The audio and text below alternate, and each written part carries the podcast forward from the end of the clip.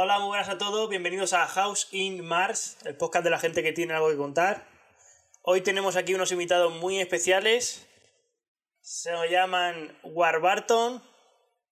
Tienen, son David y Daniel, dos chavales de Murcia, como a mí me gusta, bien murcianicos, emprendedores, que me gusta todavía más. Y que han aceptado. He, pasado, fijaros, cómo es la vida. He pasado de ver- verlos en un evento de emprendedores a tenerlos aquí. Chavales, peleadlo, que se puede todo. ¿Qué tal? Ya está. Ya estáis saliendo.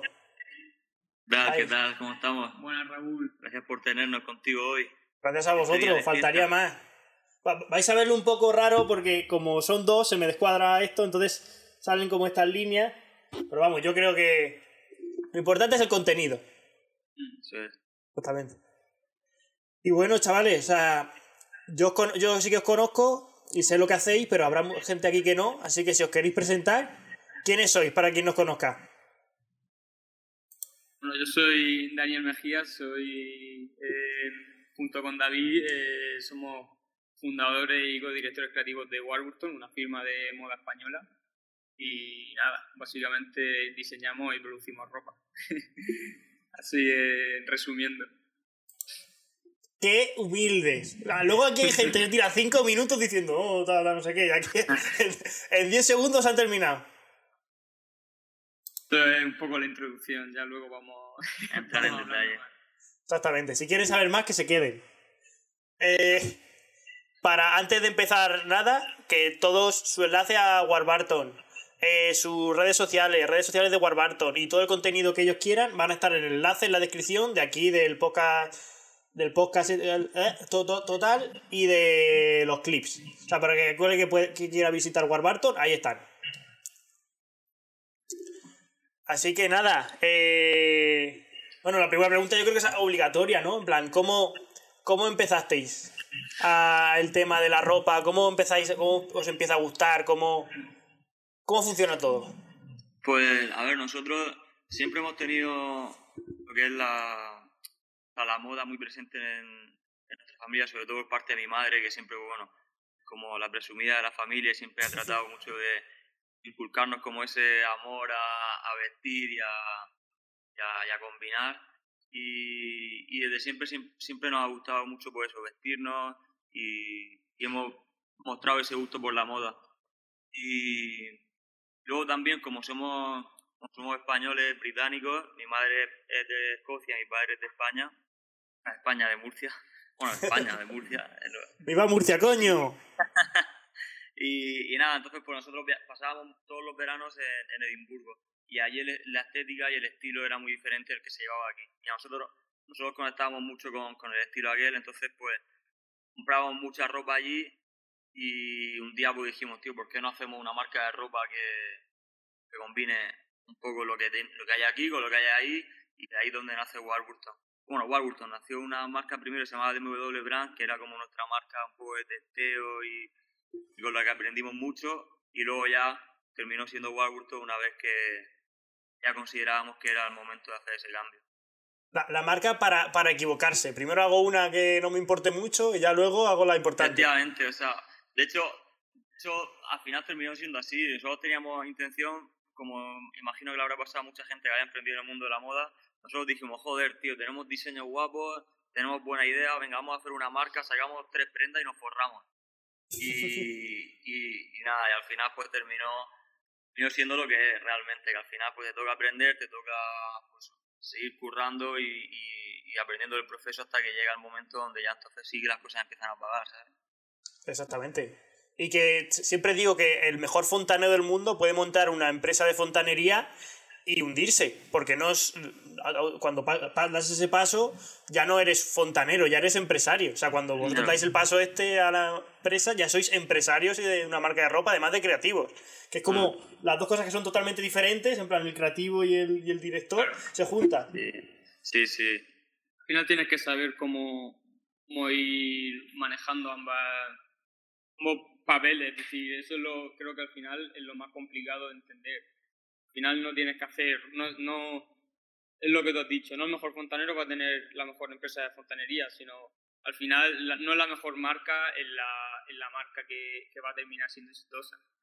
No el mejor diseñador es el, más grande, al cabo. Eso es lo, dentro del negocio tienes que, que aprender pues todo, a, a, crear esa estructura empresarial que te termine, en plan, que sean unos buenos cimientos para luego poder ir, ir escalando. Eso es lo que más cuesta, básicamente. Exactamente. ¿Y en esos temas os complementáis entre los dos? En plan, uno es más creativo y el otro más ordenado, o vais todos los dos a una, o cómo va eso? Somos, somos, sí, a ver, ambos somos creativos, pero sí que es verdad que, que al final cada uno tiene su rol, porque yo, por ejemplo, sí que soy como más ordenado y, esa, y por eso mismo yo estructuro un poco más lo que es la, la, la empresa, o lo que son los proyectos, o contactar con proveedores y todo eso, mientras que David es como mucho más salir a la calle, eh, buscarse la vida y, y hacer esas conexiones y, hacer que las cosas vayan guay. Exactamente, los contactos. he visto, he visto un, me gusta de una persona que sigo mucho, que es Miso, Miso Amoli. Ah, sí. Ese he visto me gusta en su Instagram y digo, hostia, el contacto de ese cabrón. Sí, sí. Ese tiene, ese tiene bastante estilo. Yo he intentado contactar con él, o sea, a pesar de que no seguimos y demás, le he mandado algún directo en plan a ver si, bueno, si le interesa que llevar algo de la marca y demás, tío, y, no me abre. A ver si esto sirve un poco como mensaje a mí, tío, para que me abra, Porque, porque nos seguimos y todo eso y buen rollo, tío, pero, pero luego, tío, me abre el mensaje. Qué, raro, ¿no? Porque si te sigue, o sea, te conocerá y conocerá tu rollo, ¿no? Claro, qué raro. Sí, sí, sí, además tenemos, en ese, en ese sentido, interactuar bastante con las publicaciones que subo, pero ya te digo, no sé, ¿será que tiene el mensaje, o sea, será que tiene la bandeja de entrada llena de... Luego veo que sube historias de gente que le dice kebab y ya está. Sí, sí, el cabrón. totalmente, o sea, el tipo tiene una, tiene una comunidad creada que es la hostia, tío. Ya está. Y, y, y claro, o sea, habéis dicho que uno se... Eh, bueno, que Dani es más ordenado, ¿no? Y el otro, os sales a por los contactos. ¿Cómo es eso de salir a por un contacto? ¿Cómo sales a, en plan, te fijas un uno o vas a, No, o sea, a, ver, básicamente, eh, yo lo que... Quizá Dani lo, ha expresado muy, sí, sí, sí. O sea, sí, como este sale y a la calle y se busca la vida. o sea, básicamente, yo soy quien lleva más el tema de relaciones públicas de la marca, es decir, eh, soy quien tiene el trato con, con, los estilistas, con la prensa, con, bueno, con los personajes públicos con los que tenemos trato nosotros a la hora de, trabajar o colaborar y soy quien mantiene eso y quien, y quien, bueno, si se tiene que desplazar a llevar ropa o se tiene que desplazar a tener algún tipo de reunión en ese ámbito, sería yo, mientras que Dani es más la persona que, se encarga de gestionar y tiene las relaciones, pero más a nivel interno de la marca, en plan proveedores, eh, no sé, pues con los programadores web, con tal eres quien lleva ese tipo de relaciones. Entonces, pues bueno, por eso yo soy el que sale a la calle y el que se mueve, pero, pero realmente por eso, porque yo soy quien tiene ese tipo de, relaciones. Sí, uno es más técnico y el otro es más. Me voy a tomar unas cañas, ¿no? Al final. Efectivamente, o sea, es el que, que se lo pasa un poco mejor. uno tiene que lidiar ahí con presupuestos, Excel, PDFs. Claro. O sea, yo, yo soy el que, el, que, el que viene después de un día largo de curro, después de haberme tomado un par de cervezas con, cualquier estilista, persona con la que estemos tratando algún proyecto, y llego y le echo la bronca a Dani porque, porque uno de los proveedores no ha llegado a tiempo, ¿sabes? Dani, revélate un poco, ¿no? es un poco el día a día, nada, que va. Al final siempre hay buen rollo, es decir, mm. no es... No hay... Los dos sabemos cuál es, cuál es el fin común y, y al final lucharlo con los dos a la vez y no... Nunca, nunca hay un mal rollo, es decir, posible discusión o pelea que pueda haber dentro de la marca, al final es, sabemos que es todo por el bien, es decir, no es, nunca hay maldad, que eso es, final es con lo que tienes que quedar, a pesar de que cuando estás en caliente... Sí, salen muchas cosas, pero... Sí. Al final, sois hermanos, al final eso o puede ser una bomba de me llevo mal con él o lo, o lo quiero a morir. O sea, o sea yo, para mí eh, el, el, que seamos hermanos bueno porque no hay filtros, tío, ¿sabes? todo lo que nos tenemos que decir nos lo decimos y, se queda aquí. O sea, no, no, lo, no, no lo arrastramos y, y, a mí eso me deja bastante tranquilo, tío, porque muchas veces cuando, cuando tienes proyectos con otras personas que, que quizá no son familia, tal, muchas veces te puede costar decir las cosas porque no quieras dañar los sentimientos de nadie, no quieres estar, sobre todo si eres como yo que soy un poco empático, pero con mi hermano, pues nada, o sea, no hay filtro ninguno. Aquí nos decimos lo que nos tenemos que decir y, y sigue. Eh, este diseño de Bob Esponja fumándose un porro es una mierda, Dani. Es una mierda, ya está. en plan de cambiarlo. Eso es lo que ha terminado haciendo que Warburton tenga esa una marca que es muy exigida por nosotros mismos. Es decir, nosotros somos los primeros inconformistas de la marca y nunca hay, hay nada que, que esté como siempre al 100%, ¿sabes? Siempre sacamos algo que está chulo y ya al día siguiente vamos a querer sacar algo mucho mejor o, lo que sea. Y si esta, esta, mañana mismo, tío, hemos tenido un caso con una de las prendas que, que teníamos preparadas para lanzar ahora en la, en la siguiente colección. y, y ha habido un giro de torno de 360 porque porque una de las prendas no nos ha terminado de convencer el tejido y hemos cancelado tres prendas de la colección por, por, por, decir, no, es que esto no puede salir, ¿sabes? En plan, porque este pequeño detalle no nos convence y, cancelamos tres prendas y las cambiamos por otras tres, ¿sabes? O sea que hasta ese punto, la verdad que... Pero bueno, por eso también creo que al final la marca ha tenido el progreso que ha tenido estos últimos años, porque al final mm, intentamos en la medida de lo posible de que todo lo que sale de aquí eh, respalde el nombre y respalde un poco lo que nosotros presentamos de cara al público. Exactamente. Y, o sea, ¿y teníais las otras tres prendas ya hechas o, o la habéis tenido que improvisar rápido? O sea, bueno, la hemos, hemos como eh, improvisado los diseños esta mañana aquí y ya estamos pues, en, en, el proceso de, de, muestras para ver qué tal quedan los, los otros tejidos, para ver cómo podemos resolverlo. Pero ya te digo, en plan, tres de las prendas que estaban destinadas a salir se han cancelado de último momento porque no nos ha convencido un detalle. ¡Hostias! sí, sí, además casualidad que justo así hoy, ¿sabes? sí, sí, joder, macho, si lo llevas a ver, no, os lo digo, os digo hacerlo mañana. Y, madre mía, o sea, esa, al final la exigencia se, se, nota y el trabajo. Porque mucha gente te dice, uh, qué suerte has tenido con esto. Y dices, sí, todas las horas que me he tirado aquí dentro, cabrón. Eso no, eso no lo has visto, solo ves ahí arriba. Eso es algo que, que, bueno, imagino que a ti pues, te pasará igual, puesto que estás emprendiendo en, en, en este proyecto. Eh, tío, al final no tienes jefe y si no eres tú quien se exige, quien te exige, ¿sabes? Exactamente. si quieres ver progreso, tienes que, que ponerte en los límites, tío. Y ahí donde nos encontramos, que todo se hace por el futuro, ¿sabes? O sea, yo, nosotros nos pegamos una hincheta a trabajar increíble, pero porque en el futuro quiero estar en un yate tumbado tomando el sol. exactamente, exactamente. Exactamente. Luego, gente que quiere. O sea, yo, desde mi punto de vista, no quiero ser funcionario porque digo, es que voy a tener trabajo fijo, sí, pero voy a tener trabajo fijo. O sea, todos los días, de lunes a viernes, tengo que ir, no puedo coger vacaciones cuando quiera y demás te cuadruplica, te cuadruplica mucho, cuadra, cuadra, cuadra, te, sí, te pone límites. Sí, sí, sí, sí. Efectivamente, está.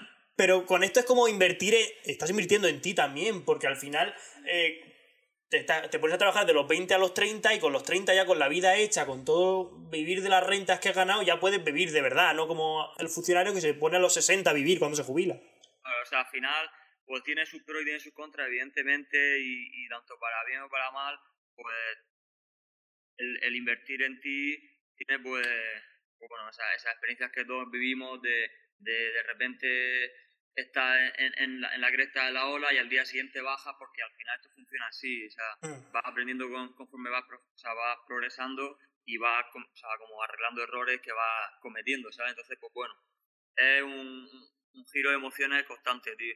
Exactamente, y además cuando estás en la cresta a la hora tienes que saber que no eres la polla máxima, pero cuando estás abajo tienes que, tienes que saber que no eres la mierda, sino que hay cosas que pasan y pasan.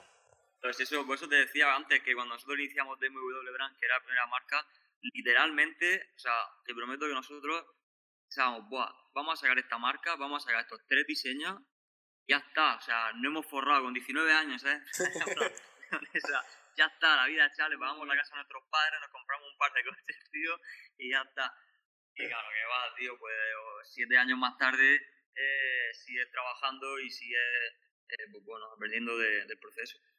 Pero si, o sea, os dedicáis formalmente ya solo a la marca, ¿no? ¿O cómo lo lleváis? O sea, es ya este vuestro único... Mm.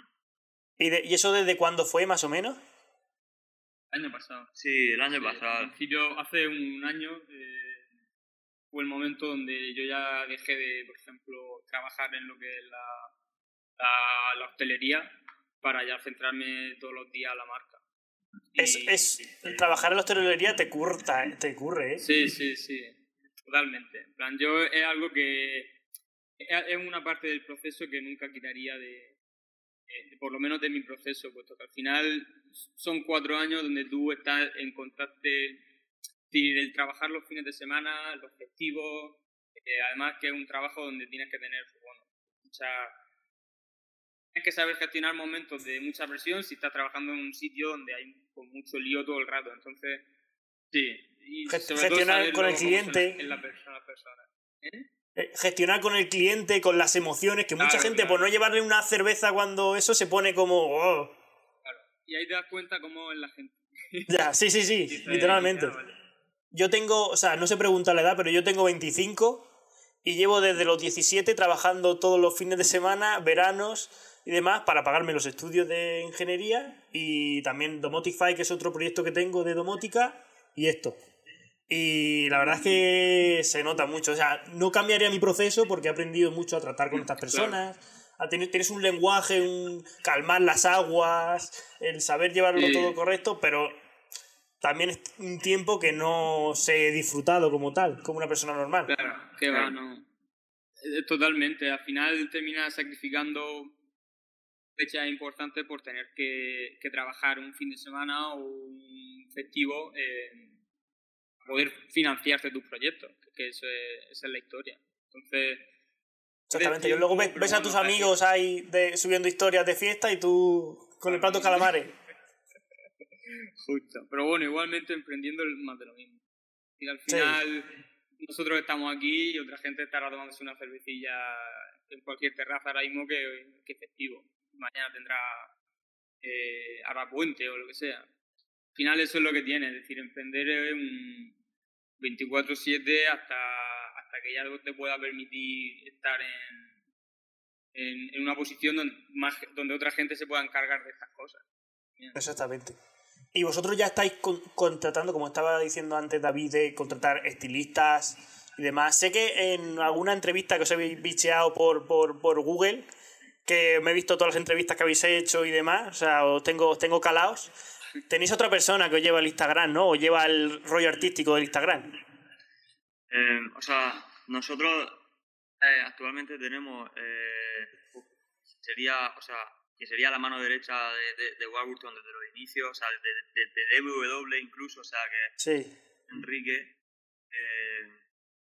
no se encarga mucho de la, de la parte del diseño gráfico de la marca y, y pues bueno, también toda la fotografía. Toda la fotografía. Pues realmente es, es eso, es, o sea, es, es, la tercera persona en Warburton, ¿sabes? Porque incluso interviene a la hora de, de, poner sus opiniones sobre los diseños, interviene, o sea, para nosotros es muy importante, tío. El tercer hermano.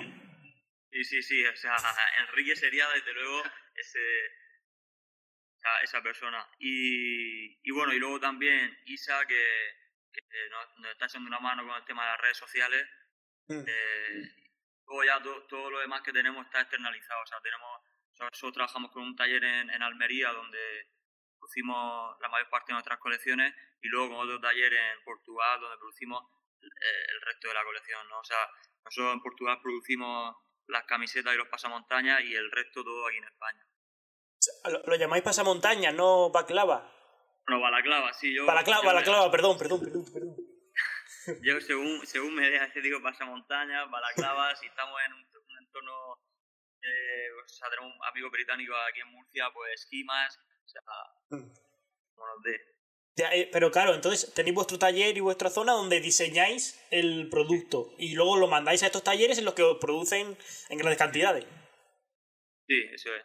Claro, no, estáis haciéndolo vosotros uno a uno cada... No, no, no, no de hecho, yo te, digo más, tío, o sea, la única vez que, hemos estado así como tú dices, donde nosotros cosiendo y todo esto, durante la cuarentena, eh, que bueno, nos dio por sacar un modelo de mascarilla y, tío, y no, no esperábamos tener tantas ventas como tuvimos y me tuve que coser a lo mejor en 10 días 120 mascarillas, tío, y ya está, o sea, hasta aquí he llegado ya, no hay más mascarillas, tío. Dani, busca por internet gente que te lo haga. ya. Sí. Fuera Hostia, buscar Almería. Y, o sea, pero porque es un taller, o, o sea, ¿es una fábrica grande o es un taller de gente No, es, un taller, es un, un taller pequeño que de hecho lleva la, la que ha sido eh, nuestra modista desde siempre. O sea, desde el inicio nosotros trabajamos con una chica. Ay, perdón, se ha cortado esto. se ha cortado. ¿Me Se- se- ves? se- se- no, no veo.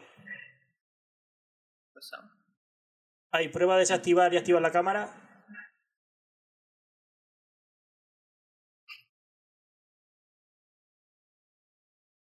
Ahora. ¿Ahora? Hostia, sí, pero estaba como, como congelado. ¿Se ha congelado? Sí. ah.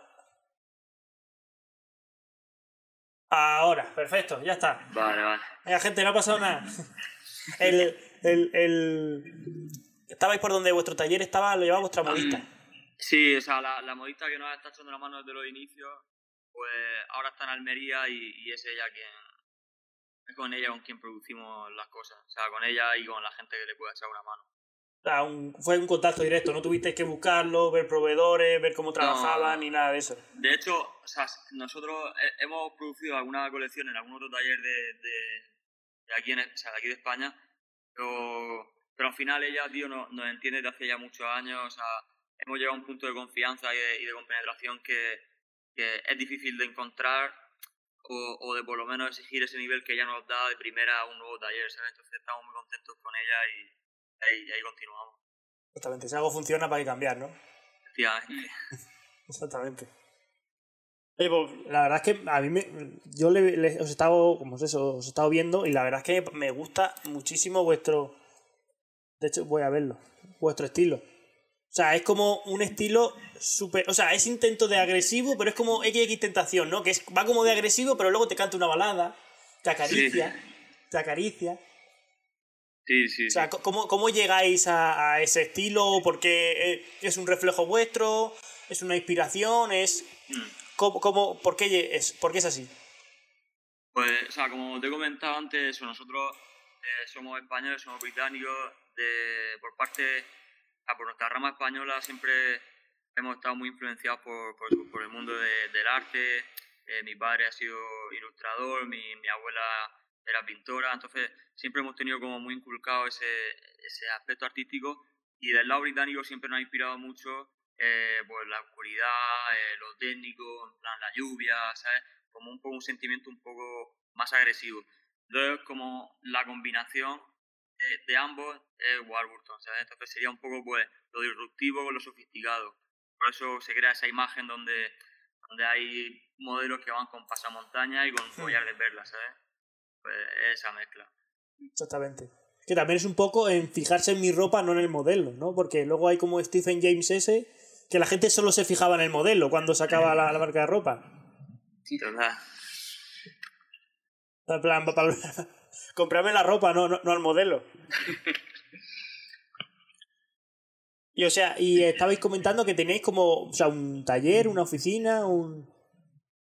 Sí, sí, nosotros tenemos nuestra, nuestra oficina, que bueno, es una, una nave, eh, donde tenemos pues bueno todo el espacio de, de, bueno, nuestra oficina como tal, donde estamos Mm. todos los días aquí trabajando, que es donde estamos actualmente.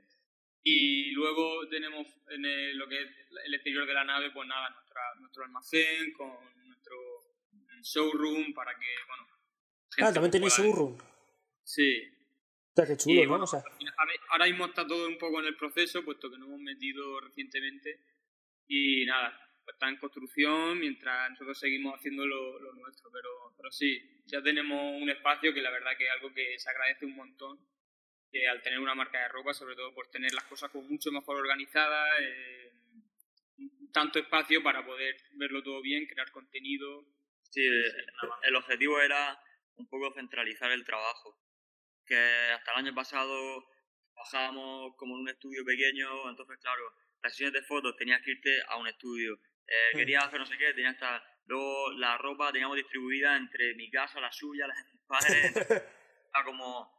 "Ah, Ahora lo tenemos todo aquí centralizado, cualquier gestión se hace desde aquí y todo lo que se hace fuera es lo que, lo que te he comentado, pues taller y, y poco más. Exactamente, yo, yo, ¿tenéis un horario? O sea, como emprendedores, ¿tenéis un horario o es desde que amanece hasta que anochece? Ese, ese, es el horario realmente. Depende, depende día. Realmente siempre solemos estar aquí sobre las 8 de la mañana y ya pues el día decide si te va a las 7, si te va a las 9. Depende también de las fechas, si son fechas que son más donde estás cerca de un lanzamiento o cerca de algún tipo de evento que tienes que hacer hora, más hora aún. Al final, pues bueno, pues lo que, lo que el día diga que cómo se presenta.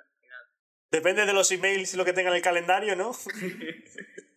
Sí, sí. Pero vamos, yo te digo que aún echándose ahora, nunca la checklist de, que te hace a las 8 de la mañana para las tareas que quieres hacer, eh, nunca la completa. Exactamente. porque os pasa una cosa, pasa otra, pasa. Claro, luego, claro. luego hasta que esto iba a tardar 5 minutos, me ha tardado 8 horas.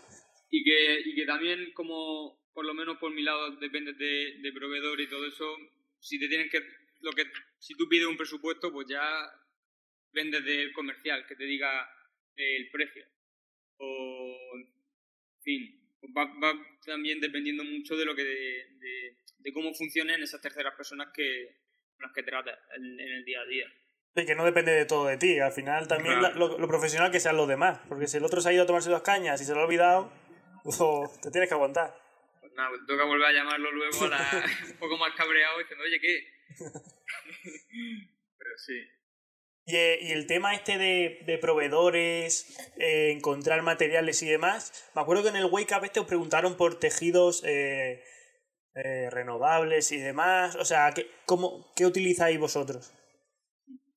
Nosotros principalmente el tejido a, que a ver, tampoco, tampoco me digáis, utilizo este tal de cual de cual, porque si no lo copian, entonces no No, no, no, no que va. No, sí, es muy genérico todo. Es decir, al final nosotros usamos principalmente el nylon, que es un tejido que es muy, eh, bueno, muy típico tejido de chándal y tiene como muchas funciones, además siempre tiene como aprestos que, que puedan ser eh, water repellent o, o, más transpirables y tal, es decir, aporta como muchas funcionalidades a, la, a luego a lo que es la propia prenda. Algo que a nosotros nos gusta bastante dentro de nuestro diseño. No sea solo algo que estéticamente quede bonito, sino que luego además pues tenga esos elementos que digas, coño, mola más, ¿sabes? Han ido un poco más allá. Exactamente, eh, que se note la calidad al final. Claro, eh, y luego con el tema de lo que son los proveedores y todo eso, es complicado, sí, al, al final tienes que, para encontrar un buen proveedor tienes que haber probado muchísimos otros. Y, y, ahí haber visto lo que te gusta, lo que no te gusta. Eh, nosotros al final, como hacemos la ropa desde cero, eh, no es como que contactas con una. Con, o vas a Alibaba y, y, y pides una tirada de 100 camisetas y a ver qué pasa. Sino que esto es eh, buscar tú el tejido, bueno, todo lo que compone la propia prenda, eh, hacer los patrones y todo desde cero. Entonces, hay muchísima prueba y error. De hecho, el tejido que se ha descartado hoy, eh, bueno, las prendas que se han descartado hoy ha sido por un tejido que, que hemos visto que no daba la talla. Y al final eso pues, puede repercutir mucho en tu, en tu imagen, porque al final no vas a vender una pieza que te cuesta caro de hacer, pero el tejido te falla. Es decir, aunque tú la puedas vender a 200 euros eh, y tú la vendas a 200 euros, porque al final el coste de confección y todos los materiales y todo es caro, pero luego eh, de repente te llega el tejido, que también es caro, pero te, fa te, falla, te falla el, no sé, no, no, no, no, termina, no termina teniendo la necesidad, la, cubriendo la, las expectativas que un cliente tuyo va a esperar por pagar el precio que paga. Entonces, eso, al final, eh, buscar un proveedor es complicado, pero más que complicado son muchas horas de, de, de estar probando, de estar viendo. Son, hay que haber encontrado cinco proveedores previamente para decir, este es bueno. Exactamente. Mucha experiencia. Y además que si controláis el desde lo más básico, de lo más mínimo del proceso de crear la prenda, al final se crea claro. un producto mucho mejor. Y, mm. O sea, no es lo mismo que pedir, como tú has dicho, camisetas de AliExpress, que es lo que está haciendo ahora casi todo el mundo en sudadera. Y claro, claro. a saber cómo se ha hecho cada prenda y demás. Esto es producto sí. español que es, al final claro, tienes que pagarlo. Al, al, final eso es lo que yo creo que la gente no entiende cuando ve nuestros precios. Hmm. Eh, nosotros al final eh, confeccionar un producto nuestro va a ser siempre mucho más caro, puesto que lo hacemos en España. que el que se va a China a hacer una bomber, por ejemplo. Entonces, claro, ya cuando te vienen a, a decirte, tío, sé qué, esto tal, es como, yo quiero que te diga, si es que a mí este me, me, pide, me exige estos mínimos, este me exige estos mínimos, luego esto es así. No es que tú de repente vas a una fábrica y te van a hacer toda la producción de una y te lo dan todo porque al final esa gente ya trabaja con, con otros proveedores de tejido y, en fin, es un jaleo fuerte, pero, pero al final la, la historia está ahí. que, Exactamente. Yo siempre, yo siempre digo que al final si pones ese precio y sabes lo que eso es que el comprador sabe valorar lo que está comprando y sabe, es un comprador que sabe lo que, lo que está comprando. O sea, ahí es, tiene un valor mucho más grande que el que va al primar y se la compra allí, porque el primar ha tenido a cinco niños de Bangladesh cosiendo, que ya se ve en vídeos como el de Clavero, no sé si lo habéis visto, yendo a Bangladesh, que tienen literalmente a niños de 8 años en Bangladesh con cosiendo, haciendo cuero y demás o el tema del Sein, que es lo mismo, que, hacerlo aquí en España con pagando sus sueldos dignos y demás antes que como, como tiene que ser. Sí, o sea, al final también a nosotros nos permite, es verdad que o sea, al final es como todo el, el producto que se puede desarrollar con el proceso que nosotros llevamos a cabo pues te permite como creativo estar muy encima de cada detalle que se, se prepara, ¿entiendes? Entonces, las camisetas salen tal cual nosotros queremos que salgan, las chaquetas salen tal cual queremos que salgan, porque si consideramos que hay un centímetro que no nos cuadra, pues se regula, ¿sabes? El centímetro. Mm, Entonces, al final, también como creativo, eh, o mucho más encima estás más encima del proceso y, te deja más tranquilo a la hora que saca tu prenda, porque al final esto no deja de ser una marca que lleva nuestro apellido, tío, y, tenemos que defenderlo, ¿sabes? En plan, no, Exactamente. no podemos permitir que, que salga algo de aquí que pueda ser criticado por lo menos en, en cuanto a la calidad del producto. Pero puedas criticar porque no te gusta el diseño o qué tal, al final estamos siempre abiertos a escuchar, ¿sabes? Porque eh, es nuestro estilo y, y, a quien le gusta bien y a quien no, hostia, no pasa nada. Los gustos de la gente son... Claro, pero no que no se pueda criticar lo que es la calidad o la concepción de, de las piezas, ¿sabes? Exactamente, y eso, gente, o sea, vosotros que lo controláis todo, o sea, es mucho más difícil que os encontréis una prenda de baja calidad que se vaya a romper muy rápido que antes que lo pase con Sein primar y demás, que sabes que te compras una camiseta de primar y te va a durar seis meses, un año. Ya está. no, no esperes más. Entonces, con estos procesos, además de sabiendo esto, además que yo, yo estoy a favor de los precios caros, coño. Porque es como, sabes valorar, eres mi público objetivo, sabes valorar lo que compro. Yo a veces pongo productos en Domotify, en tienda de domótica, que es un pedazo de, de cámara exterior que aguanta todo, con panel solar, con micrófono y demás, y me dicen, es que es muy cara. yo, pero tú sabes lo que cuesta hacer eso, cabrón, y cuesta enviarlo y demás. Pues si no, lo que no eres capaz de comprarlo, pues no eres mi público, ya está. Y, y hay gente que se cabrea, en plan, ¿cómo que no? Que yo puedo comprar esto y más. Y yo, pues cómpralo. Ah, no, si al final, el mercado hay para, para todo tipo de clientes, ¿sabes? Entonces, nosotros atacamos a cierto nicho que, que, valora, pues como tú dices, el trabajo que hay detrás y la elaboración y cariño que se le pone a cada prenda, a cada precio, o sea, a cada prenda que sale de, de nuestro estudio, ¿sabes? Entonces, pues bueno, eh, o no, no mucho más que, Os pasamos a la siguiente pregunta. O sea, oye, ya como, como curiosidad, ¿cómo, ¿cómo fue vuestra primera venta? ¿Fue con la marca anterior, no? ¿Entiendo? Sí, con la marca anterior. Pero eh, yo creo que, que, casi más ilusión nos hizo con la marca nueva, porque la marca anterior, ya te digo, o sea, fue mucho eh, aprendizaje y los precios no eran, no eran los que tenemos ahora, o sea, eran pues, bastante más baratos y, y evidentemente las calidades eran bastante inferiores y había mucho menos proceso detrás.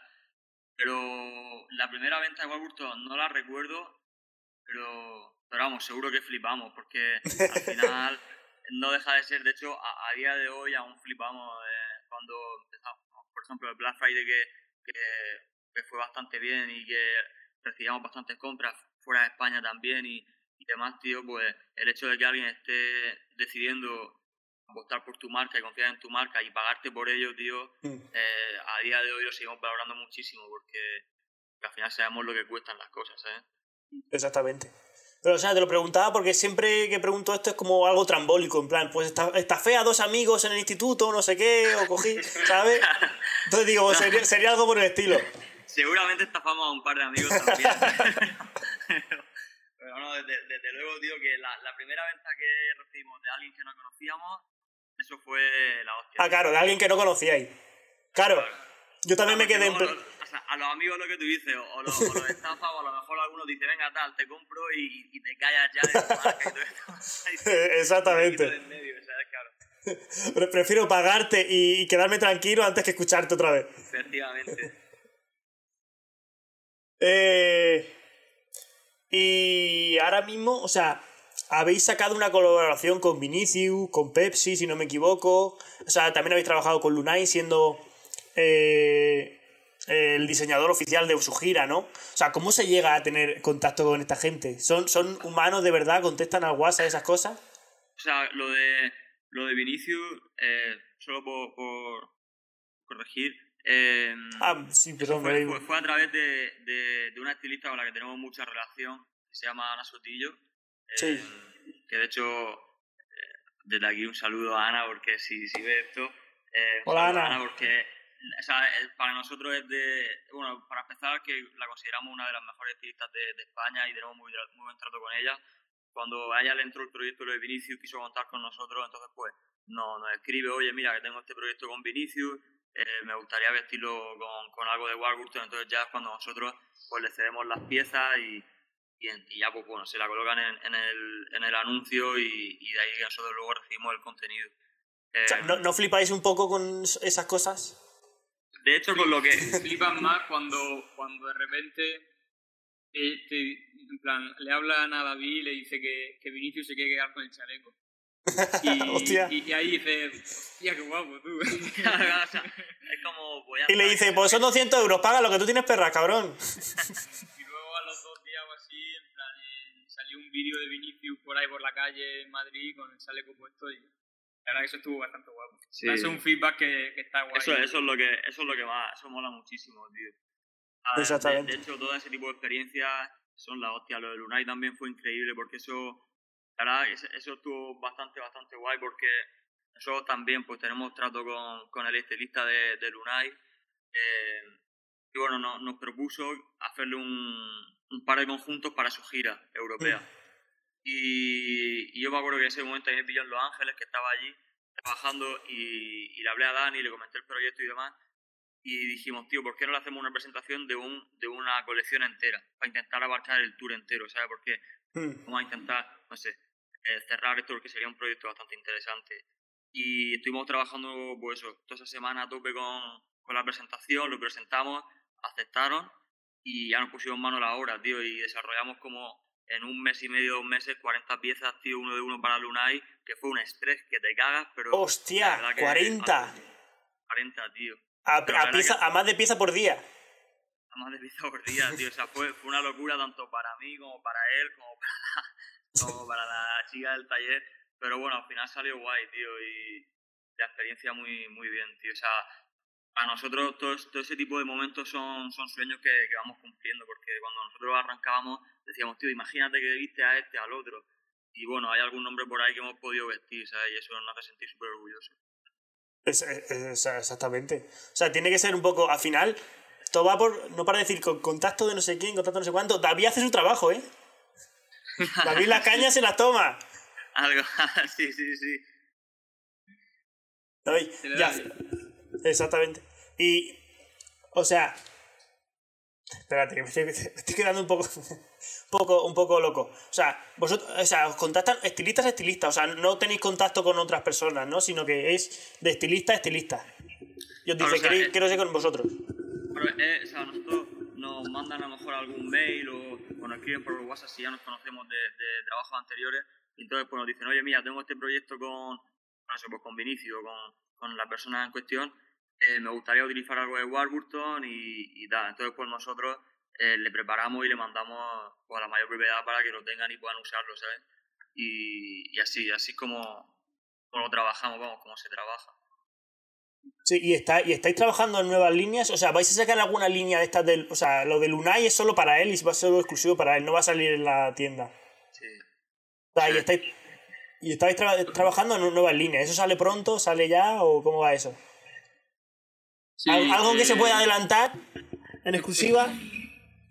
nosotros, nosotros al final, bueno, eh, de eso de, a raíz de lo de Lunay, luego sí que es verdad que, que de ahí esos proyectos nos sirven a nosotros para eh, intentar ir un poco más allá en nuestro diseño, intentar traer otro tipo de, cosas que luego, por ejemplo, se han adaptado para esta colección que vamos a sacar un pequeño drop este, la próxima semana, eh, de invierno 22.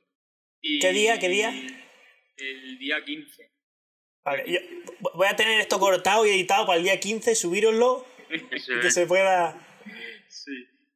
Y, y, bueno, que, y luego también nosotros queremos presentar ya como nuestra colección de invierno 23, eh, que es ya el invierno que viene, lo queremos presentar en enero, ya en, en, en París. Y, y claro, aquí, en, en, Alcantarilla, lo mismo, ¿eh?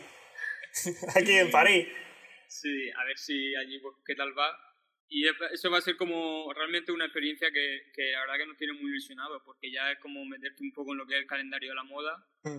Eh, pero sí, sí, que es verdad que estos meses atrás y, y, estos meses hasta que salga la colección, la verdad que va a ser un estrés constante porque son dos colecciones en, en, en con un periodo de tiempo muy corto. Entonces no hay tanto equipo tampoco para, para cubrir eh, todo lo que hay que hacer, pero al final nosotros estamos curtidos en, en, hacer estas cosas.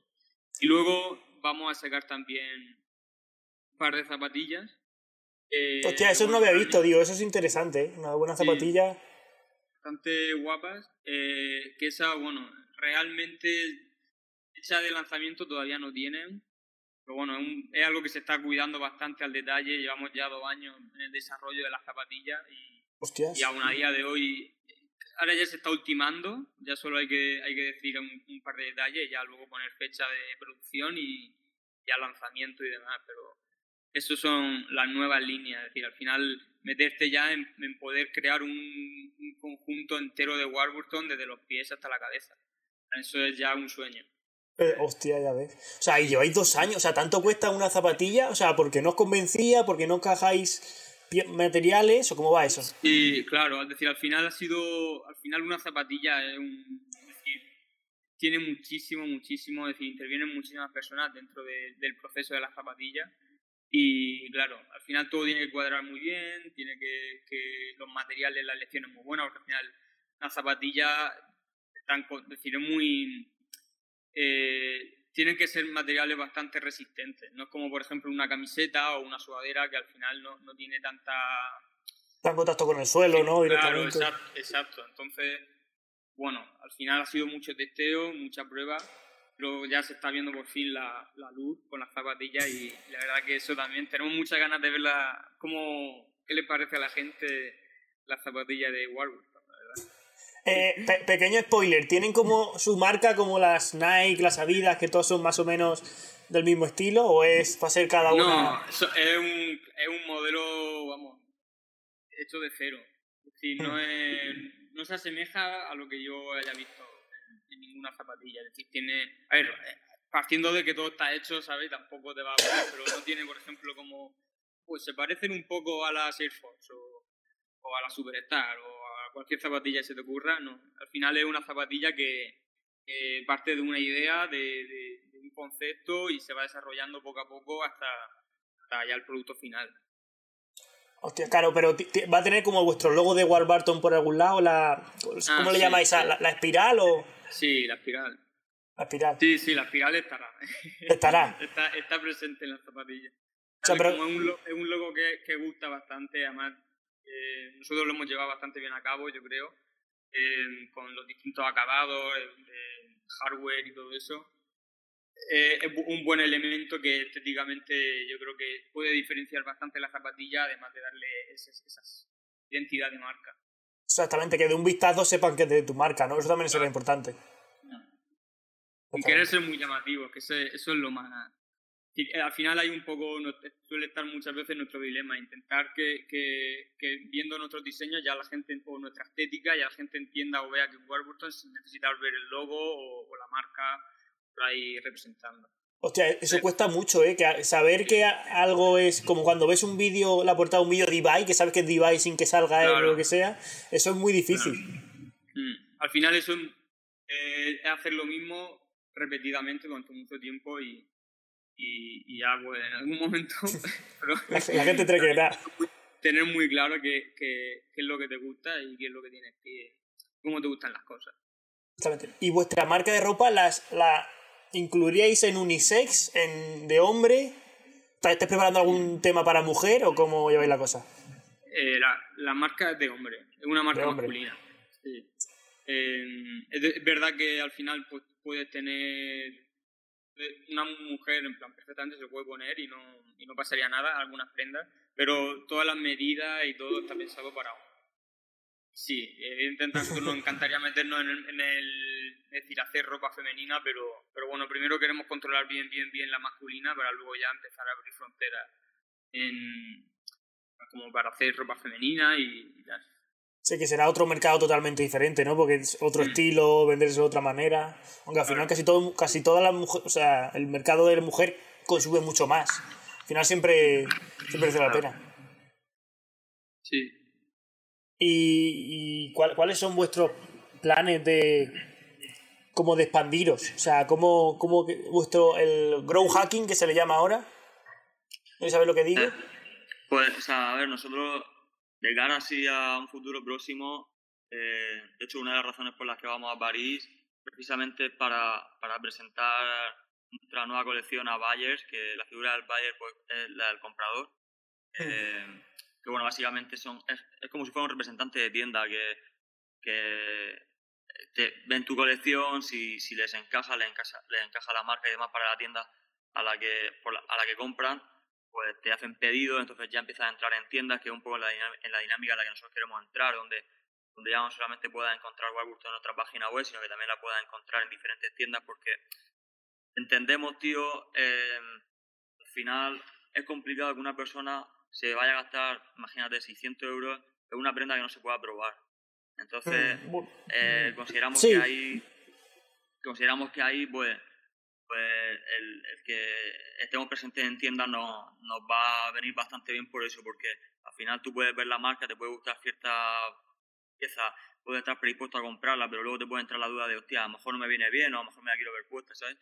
Entonces, pues bueno, el, en el futuro inmediato queremos eso, empezar ya a entrar en, en, tiendas y, de ahí ir, escalando, o sea, eh, intentar entrar en cuantas más tiendas, en cuantos más países y expandir así un poco lo que es eh, las siguientes colecciones y la marca.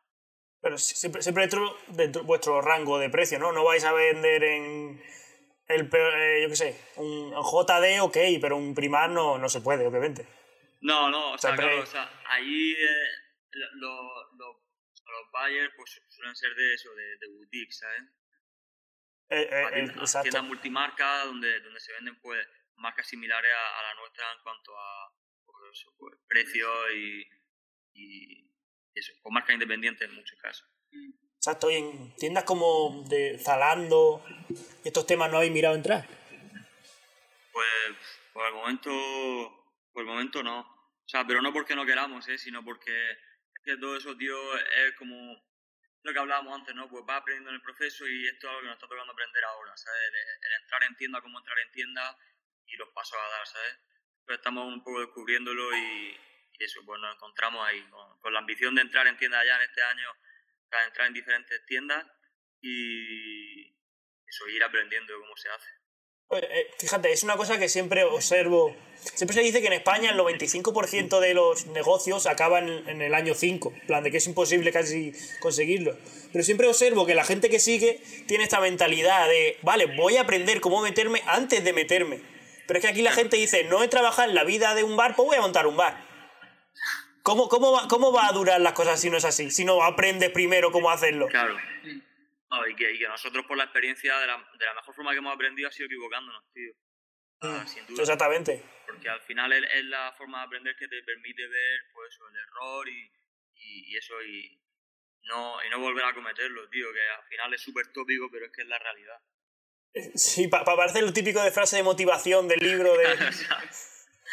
de equivócate, aprende, tal, pero es que al final es así, es así. Es que funciona así, tío, y al final pues nosotros estamos ahora mismo en ese proceso, o sea, tenemos ya bastante abarcado dentro de la marca que ya controlamos y hay cosas que aún no controlamos que, por ejemplo, este tipo de acciones y estamos aprendiendo. Oye, pues tío, ojalá, ojalá os vea eh, la semana que viene en el corte inglés. Te lo Ojalá, juro. tío, ojalá. Ojalá. O sea, yo, a ver.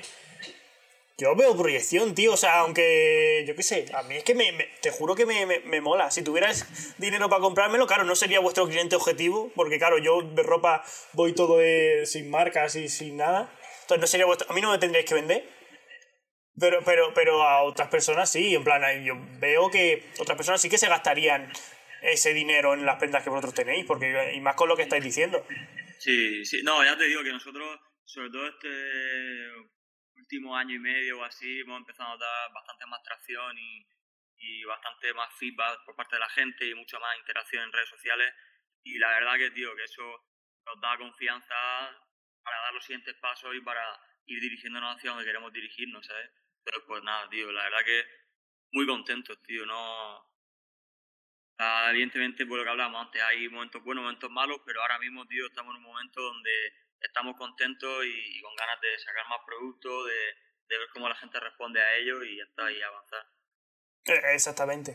Y al final todo eso, al final todo trae sus frutos. Al final parece que no, dicen, luego, luego te dirán, ¿qué suerte tiene? Y dices, no, suerte no. Como te he dicho antes, suerte no. Sí, sí. Y, o sea, y como tú comentabas esto en redes sociales, ahora estáis creciendo. Y os veo, os veo, ah, o sea, con un perfil, un estilo como muy marcado. O sea, es cosa de, de- del que habéis comentado antes, ¿no? De vuestro, del tercer hermano. Eh, no? o sea, la- nosotros la- la- las redes hasta ahora las hemos llevado, o sea, bueno, hasta ahora, hasta, hasta hace unos meses las hemos llevado nosotros siempre. Eh, Es verdad que, que Enrique, quien, Sí. quien nos ha llevado todo el tema de- Enrique, de la perdona, imagen no sabía su nombre.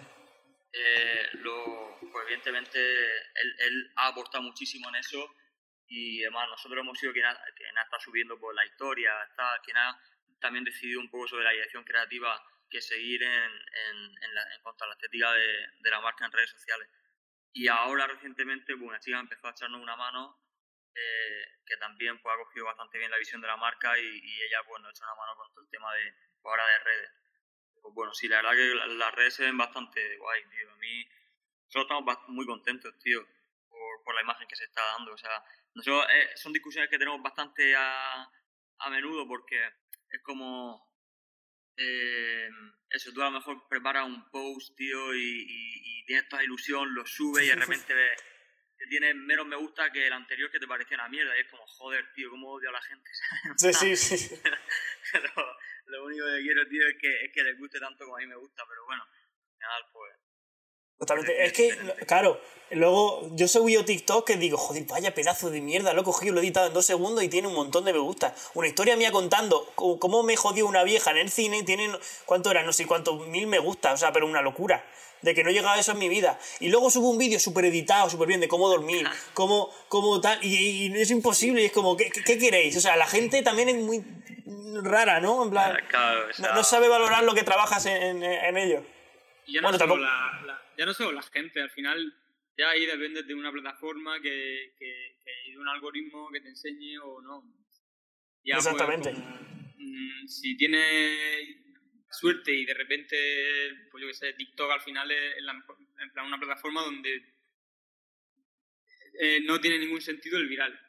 Como de repente un, un TikTok de mierda tiene un viral y, y- y- y son millones y millones de visitas y luego un TikTok mucho más currado, mucho más elaborado, pero que sigue siendo de esa misma estética, sin más, ¿sabes? Entonces, al final depende mucho de, de Sí. la propia plataforma. Es como, También si es del, te quiere enseñar, bien, si no, pues... Sí, también es como un poco entender la psicología humana y decir, es que la gente quiere lo simple. Yo me meto y me salen memes del chiringuito, gente diciendo, España, y haciendo bromas con España, con el Marruecos, y, y esas cosas. O sea, entonces, claro, un contenido de calidad como el que quiero yo crear, como quiero yo traer, trayendo como gente como vosotras, como vosotros, personas que, son importantes de escuchar, como que no, no va a transmitir lo mismo que un vídeo del ginés este diciendo, que empape, que empape. Claro, claro, no, si, si al final, ya te digo, es, es lo que comentaba Dani también, tío, que Instagram a veces se comporta de una forma que a mí, tío, se me va la olla. Yo a veces, es lo que te digo, subimos historias igual en, en, en Warburton, que hay días que tiene miles de, miles de visualizaciones y no te esperabas tener tantas, y luego te sube una historia súper currada con un enlace al producto porque quieres que la gente vaya a tu web y, y vea el producto y no sé qué. Y al final, tío, no tiene ni mil y dices, tío, odio Instagram, tío, esto es una mierda. no, no puede ser verdad, tío, y, y ya está. bueno. ¿Sabéis, ¿Sabéis un truco para el tema de las historias? Es dejar que esa historia, o sea, cuando una historia no ha funcionado bien, dejar que esa historia pase a las 24 horas y luego subir otra vez como el mismo o alguna historia así, porque entonces cuando ha pasado, o sea, cuando tú subes una historia y tienes más adelante que no ha funcionado, esa tampoco va a funcionar ya automáticamente. Ya, ya. Entonces, claro, cuando- claro, sí. Caduca y súbela otra vez y entonces como historia nueva y Instagram te la empieza a recomendar más, seguro. Tío, tomo nota de ello. Y, y el tema de. En eso, en- en- he visto algún reel en Instagram, pero ¿os habéis metido en TikTok y demás o no? Sí, sí. Ah, bueno, ahora con Isa sí que nos ha hecho una mano con el tema de los TikToks. Y, y bueno, ahí, tío, eso han sido bastantes risas, tío, dentro del estudio, porque nosotros, o sea, somos gente. Bueno, ahora estamos en confianza y estamos más sueltos y tal, pero de normal somos gente bastante introvertida, ¿sabes? De hecho, eh, el, el inicio de, de ponernos pasamontañas fue el no querer enseñar nuestra cara porque éramos nosotros los modelos. Entonces, Ah, vale. Claro, e- entonces, eh, ahora con el tema de los TikTok y demás, pues somos nosotros los que se ponen la ropa, tío, y hacen los, no bailes, pero los que se presentan y se mueven y no sé cuántas, tío, es la risa, pero bueno, la verdad que es una plataforma que está teniendo mucho alcance, tío, y, y, y siendo realistas tienes que adaptarte a, a lo nuevo, porque si no, te quedas atrás. Adaptarse o morir. O sea, y de hecho hay que aprovecharlo porque de todo el alcance este grande que están teniendo, tanto TikTok, Instagram, los YouTube Shorts también es importante. De hecho, dentro de poco se sospecha que se va a cortar porque, claro, esas plataformas necesitan vivir de algo. Y si ya tienen esa viralidad sin necesitar de pagar, ¿para qué van a darte esa viralidad? Ya. Entonces, crear contenido ahora mismo en ellas es súper productivo y aprovecharlo porque dentro de poco puede ser que no te dé esa viralidad tan grande. De hecho, ya se está viendo como en TikTok cada vez hay menos virales de calidad, por así decirlo. Claro. Pues Por eso yo estoy todo el rato, todo el rato, todo el rato, todo el rato, todo el rato, todo el rato. Y, y ahora está saliendo como una moda muy extraña de, de, de que todo el mundo quiere tener su marca de ropa, todo el mundo. Cualquiera, el, el parguela de tu pueblo tiene una marca de ropa ya. En plan, ¿cómo, cómo, ¿qué consejo les daríais a ellos o qué les diríais? O sea, a mí, a mí me gusta, tío. La verdad, me gusta que la gente quiera emprender en, la moda. Que al final no deja de ser, tío, pues, un negocio que te puede permitir expresarte, expresar tu creatividad o, o bueno, pues, solamente por el hecho de querer hacer dinero o lo que sea. A mí, a mí me gusta que, que la gente se inicie y demás. Y como consejo yo, por eso les daría que tengan paciencia. Porque, porque ese- La verdad es que es lo primero, sí. ese, ese, ese millón en las primeras prendas que salgas, eh, ojalá te salga bien, pero, pero conozco pocos casos, tío, y lo normal es que te, te demore un poco más. Al final es un sector muy saturado. Sí, y más sobre todo el, la, la marca estándar de camiseta y, y- y sudadera al final es... mm, es decir, es muy sencillo ya crear una marca de ropa de ese estilo, porque ya cualquier em- eh, empresa de serigrafía ya te va a ofrecer una camiseta de blanca, en plan, sin nada, y, y tú pones lo que tú quieras. Entonces es como que cada vez mucho más sencillo. Luego ya Justamente, se está demo- democratizando mucho más, ¿no? Todo esto. Claro. El caso es que eso, al final es un sector muy saturado y cómo te va a poder diferenciar. Es decir, eh, pues, eh, ahí ya te vende mucho más el marketing. Tú O sea, tienes el- un buen marketing. Exactamente. Donde- Literalmente es el, el más saturado del mundo, creo, junto con los coches, si no me equivoco. Sí, ¿no? Seguramente. Al final todo el mundo lleva ropa, te compras ropa cada año no sé cuántas veces. Si tienes cualquier evento que- vas a que- querer una ropa nueva. Y al final, ¿qué te va a costar a ti hacer un- una camiseta, es decir, eh, normal, rolly o lo que sea, y ponerle tu, tu logo? Es decir, no sé, te puede costar menos de 10 euros a lo mejor. Mm. Plan, en- Exactamente. En esa calidad y en eso, es decir, o, o menos incluso. Entonces, pero- como es, es muy sencillo poder ha- hacer tu primera tirada de 25 camisetas y tal. Pero ahí lo más importante es centrarte en ofrecer un contenido de valor y, y algo que, que, que de verdad la gente conecte. Exactamente. Eso es lo más, lo más- es el consejo que yo daría. Al final, céntrate más en cómo comunicarlo que, que en el propio diseño, porque lo que al final la gente va a terminar comprando es el mensaje o no tanto el, el- el Sí, diseño. como crear un buen contexto para lo que presenta. O sea, claro, en plan, si me está vendiendo una foto de Doraemon aquí en tu camiseta, pues, pues no quiero con- no conecto con Doraemon. O sea, no, creo, no sé. Pero si, si te lo vende de tal manera que, que, que al final conecte con algo que a ti te gusta, ya dices, hostia, me mola Doraemon. ¿sabes? Exactamente. O sea, To- tocar lo emocional, ¿no? Más que lo objetivo, claro. tirar todo de venta emocional. Eso es, es- es el contexto. De hecho, nosotros, eh, bueno, uno de los, de los diseñadores a los que más miramos es Virgil Abloh, que, bueno, ¡Ay, pues, os lo iba a meter en el vídeo y por no atreverme no lo metí! sí, tío, pues, Te lo juro, se lo dije a Dani. Dije, Pues, ¿debería- pues, lo metería o no?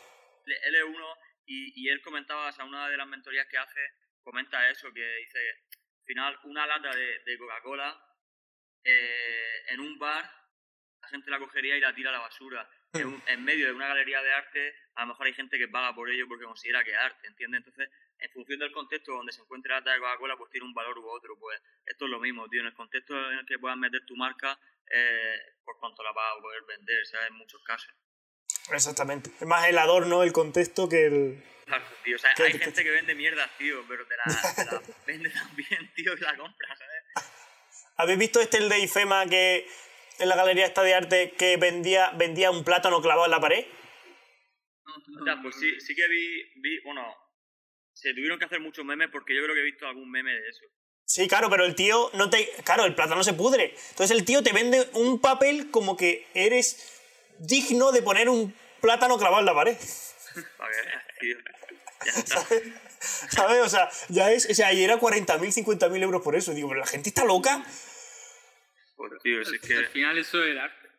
Al final es, es- es- a veces muy surrealista.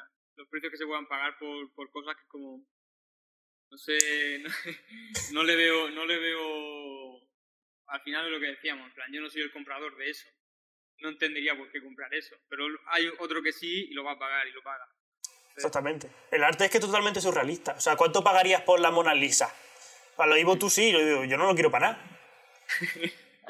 ¿Para qué lo voy a querer? Tengo mucho dinero, sí, porque digo, mira, seguramente de aquí a, a 20 años más sea más cara.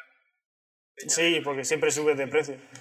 Pero al final, el arte también, o sea, ese tipo de arte es como, es más fácil llevar eh, un cuadro de 200 millones que 200 millones de un país a otro. ¿Sabes? Sí, con eso hay que llevar cuidado. Con eso hay que llevar cuidado. Y, y también están saliendo otros emprendedores que son eh, Nude Project, también están como ahora petándolo un poco.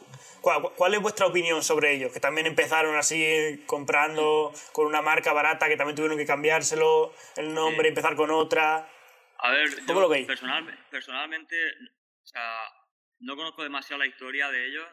Eh, sí que conozco la marca, obviamente, y, y- y considero, tío, que están rompiéndola, ¿sabes? Mm. Al final eh, es evidente que están tomando decisiones muy buenas y, y le, y le está dando pues la, la repercusión que merecen, tío, porque al final pues las cosas las están haciendo muy bien, tío, o sea, en eso es innegable. Al final ellos son el, el claro ejemplo de lo que decíamos antes, de, de un buen marketing para ese tipo de mercado es la clave. Yo creo que ellos esa es su, su mejor baza, es decir, venden muy bien su producto y pues así lo están haciendo. Es decir, eh, eso, es decir, el producto luego pues cada vez en plan, con más presupuesto pues, va mejorando y pero sobre todo eso, tienen un, un- campañas muy interesantes, prendas que al final es conectan mucho con su público y lo tienen todo tan bien definido que al final lo han podido potenciar súper bien y, y escalar la marca hasta el punto en el que están Sí, ahora. sí, de hecho creo que hace poco salió, no sé si dijeron, ¿no? Se comentó, yo escuché que, que, que iban a, o habían facturado 7 o 8 millones de, de euros. Mm. O sea, Sí, en un lanzamiento pues, o algo de eso. Sí, pues es evidente que esa gente hace las cosas bien. Ya. Eso es innegable. Exactamente. También están en un rango de precio en el que lo mismo son más, más accesibles, porque una sudadera son 60 euros, creo, que es Sí, algo más sí, accesible sí, que lo vuestro, ataca- con lo a nichos, a nichos son diferentes, nichos, nichos diferentes. O sea, pero... yo, yo, yo iba a plantear aquí una pelea, en plan, yo creo que vosotros lo reventáis, la verdad, porque tienen pinta de medir metro cincuenta. O sea, una, una pelea, o yo creo que lo ganáis. O sea, si tuviera que haber una pelea nude de Warburton, lo ganáis. Eh, pero sí que veo. eh, sistemas como paralelismos, tal, pero ellos han decidido por, por, por llegar a como, claro, nichos diferentes. Llega, en vez de más barato, más, llegas a más gente, pero esa gente no es tan relevante o valora tanto tu producto como puede ser con vosotros. Además de que ellos lo tienen, no, no- creo que no diseñan tan a la medida cada producto, cada, cada historia, sino Ah, que al final sí. son sudaderas. Sí, al final es. O sea, yo ahí lo, lo que pienso que al final es. Pues tienes que hacer lo que, lo que más te llene, ¿sabes? Si al final lo que te gusta es el, el negocio de, de la, o sea, pues esto, de, de la ropa, de la moda, lo que sea, y lo controla y además eres un fenómeno en el marketing y, y todo eso, joder, pues, pues ya está, tienes esa marca y, y la rompes. Por otro lado, nosotros, tío, pues disfrutamos mucho el proceso creativo, somos gente que, pues eso, que nos consideramos artistas y, y nos gusta eh, eso, eh, te- como detallar todo, todo lo que vamos haciendo, nos gusta. Entonces, pues al final sacamos a nichos diferentes y, y ni, ni uno es bueno ni otro es malo, simplemente pues cada uno hace lo que más le gusta y en nuestro caso es, es esto y en el suyo pues entiendo que será pues, pues el negocio, ¿sabes? Al final, dentro de la ropa, de lo que es el, el negocio así del textil, es como que. Si, es decir, somos, somos marcas que son muy distintas. A pesar de, de ambos hacer ropa masculina. ¿no? Ellos también, bueno, unisex. Pero Sí. es, es eso. es decir, al final, nosotros. tanto No creo que ellos nos consideran competencia a nosotros ni nosotros a ellos. Es decir, somos marcas que, que tenemos. Buscamos aspectos distintos dentro de lo que hacemos y, y eso, al final, ellos son muy buenos haciendo campañas, haciendo marketing, vendiendo su producto y, joder, está yendo madre. Sí, tam- también se han adueñado un poco al tema de la música. Eso, me, en plan, artistas por artistas, no sé qué, en plan, todos nuestros artistas llevan esta ropa, o sea, y se lo dan a todos los artistas. Es como, cabrones, la música no es vuestra. sí, al Pero es su forma de vender. Ya, exactamente. Y ellos quieren, quieren atacar ese tipo de público y, y- y como lo, lo mejor, mejor venden su producto, es decir, enseñando eso.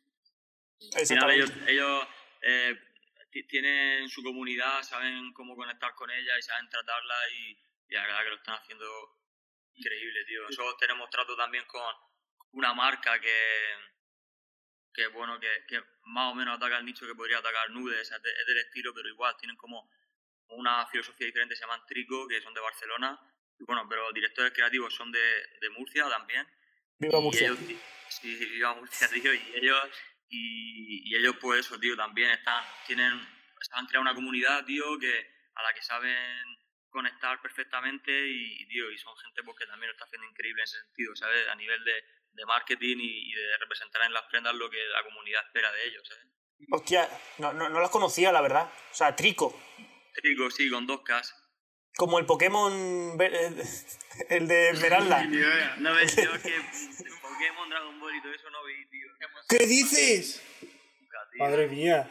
¿Pero tú qué veías? ¿No había otra Los cosa? Simpson, tío, ya está. no veía. No. Nosotros estamos en la calle jugando fútbol. Eh, hostia.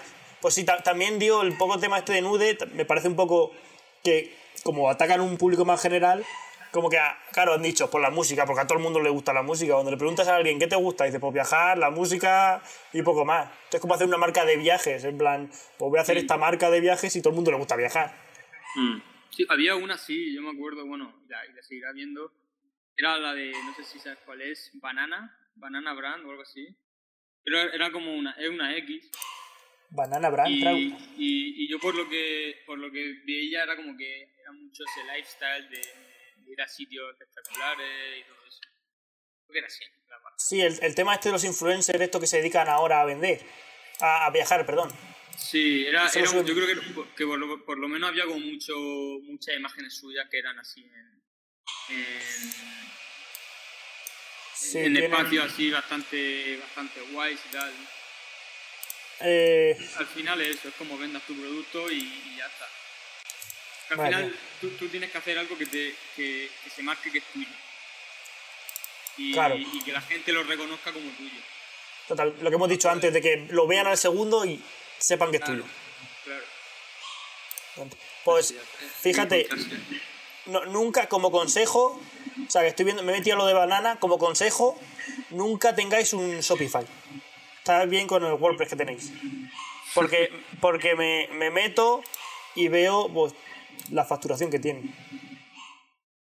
¿Queréis saber cuánto? No, era un, era un hack. Sí, sí, la, sí, la verdad es que sí. Eh, eh, y puedo ver que han vendido hace dos horas el último producto. Bueno, no está mal.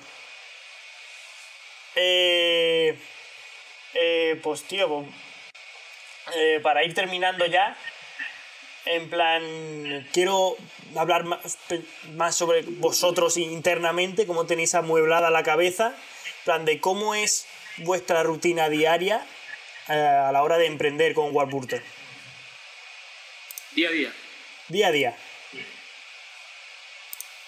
Y Mm, co- como, como, o sea, siempre me gusta pensar mucho cómo habéis, habéis cambiado desde que empezasteis la marca hasta ahora, cómo erais de... Siempre digo que yo era un desastre cuando empecé, ahora me levanto a las 6 de la mañana, eh, pongo el ordenador, eh, contesto emails y demás, o sea, que al final me considero una persona mucho más adulta. Sí, Sí. disciplinada. Exactamente. Claro.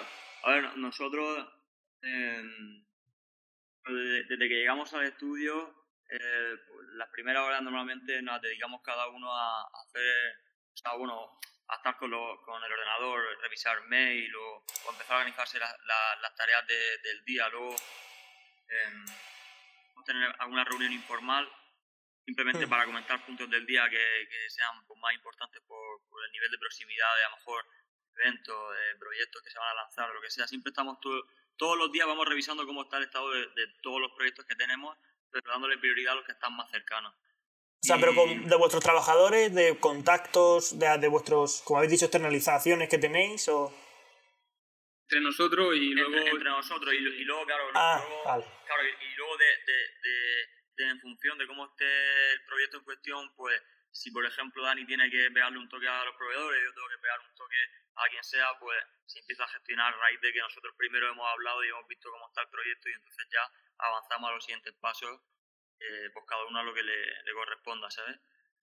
Y al final es muy difícil. Para nosotros es muy difícil decir como cuál es el guion de un día. Tú sabes, si tú al final es como que sabes que te vas a despertar a las seis y media, siete. Sabes que, bueno, yo él se despierta antes. eh, sabes que va a llegar aquí a las ocho. Empiezas tu día y ya lo que pase, porque luego a lo largo de un día de repente tienes una llamada, tienes que hacer esto, tienes que hacer lo otro, tienes que irte para allá, es decir, cada día es, un- es una historia nueva y, y entonces es muy difícil. Tú sabes que entras por la mañana a las 8 y ya pues, cuando salgas puedes hacer tu vida si te da tiempo. Y, y nos encanta a veces eso, en plan, el hoy cada día es una aventura. Sí, sí. sí, tío. O sea, bueno, sí, sí, no, ¿sabes? Porque hay días... De- depende del día. Claro, hay días, tío, que diría, joder, tío, ojalá saber cuándo empiezo, cuándo termino y todo lo que va a pasar durante el día, porque a veces te llevas sorpresas que dices, ¡buah! ¿En qué momento me he despertado hoy? Hay días que mejor quedarse en la cama y... O sea, pero bueno, si al final, a mí personalmente me, me encanta, o sea, me encanta asumir los riesgos, tío, me, o sea, al final me, me da vida, ¿sabes? Sentir la adrenalina esa todos los días, tío, y sea, conforme se van acercando eventos, los nervios, cuando has hecho el evento, la relajación que te produce el haberlo hecho, al final, tío, es de lo que vivo, ¿sabes? Y, Sí. y, y no me vería en otra cosa que no fuera esto, la verdad. O sea, claro, en cuanto te, te metes tu mente en esto, dices, es que joder, ¿cómo odiaría estar ocho horas en una mesa, me levanto, tecleo, pum, y me voy? O sea, no, no, no- no, valdría para eso, tío. tienes que ser como, como literalmente un NPC que se le habla, en plan, ser un NPC.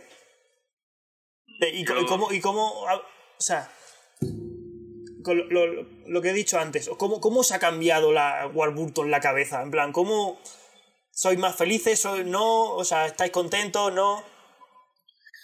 Pues es lo que te decía antes, tío, que, que es como un vaivén de emociones porque cuando las cosas van bien hay mejor sensación, ¿sabes? Mm. Pero cuando las cosas se tuercen, tío, no hay peor sensación porque al final no deja de ser tu proyecto y, y lo tratas como si fuera Tu hijo. Pues, tu hijo, ¿sabes? Y, y, y entonces pues te sobrepreocupas demasiado incluso por problemas que aún no han pasado, pero no sé, te quieres anteponer a todo y Que a lo mejor ni van a pasar. ni van a pasar, tío, pero, pero, pero al final, en el momento en el que se plantean, ya está la posibilidad y, y quieres que no pase, entonces pues te, dan las preocupaciones. Ahí es donde hay que intentar como un poco distinguir lo profesional de lo personal, tío, porque a mí, por ejemplo, me pasa mucho que soy incapaz de no llevarme los problemas o, las cosas de, de, mi ámbito profesional al personal, tío. Yo salgo de aquí y ha habido un problema en Warburton, yo no estoy bien, tío. O sea, hasta que eso no se solucione, yo no, no puedo hacer vida social normal, ¿sabes? Y, y algo que, que, tendría que empezar a, a, distinguir y creo que todos tenemos que hacerlo, porque si no, no vives, tío. O sea... Totalmente.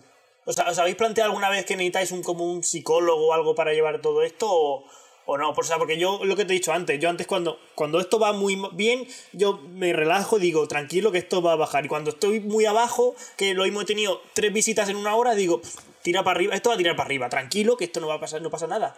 Ya. Sí, a ver, yo, yo, sí que, que bueno, yo, yo de hecho he ido al psicólogo y, hmm. y, sobre todo para aprender a gestionar un poco pues, esas emociones, tío, porque, porque lo que digo, yo lo siento mucho, ¿sabes? Eh, soy una persona muy, pues, muy sentida, tío, y, y, cuando las cosas van bien soy el que, el, el que llora de la alegría y cuando las cosas van mal soy el que, joder, tío, el que necesito que esto dé la vuelta y a veces parte del ámbito personal, tío, es lo peor que puedes hacer y para mí lo que necesito es un poco como distinguir lo profesional de lo personal y poder estar tranquilo en mi vida personal y luego en lo profesional pues ya me encargaré de poner solución a los problemas que puedan existir, ¿sabes? Que, mm.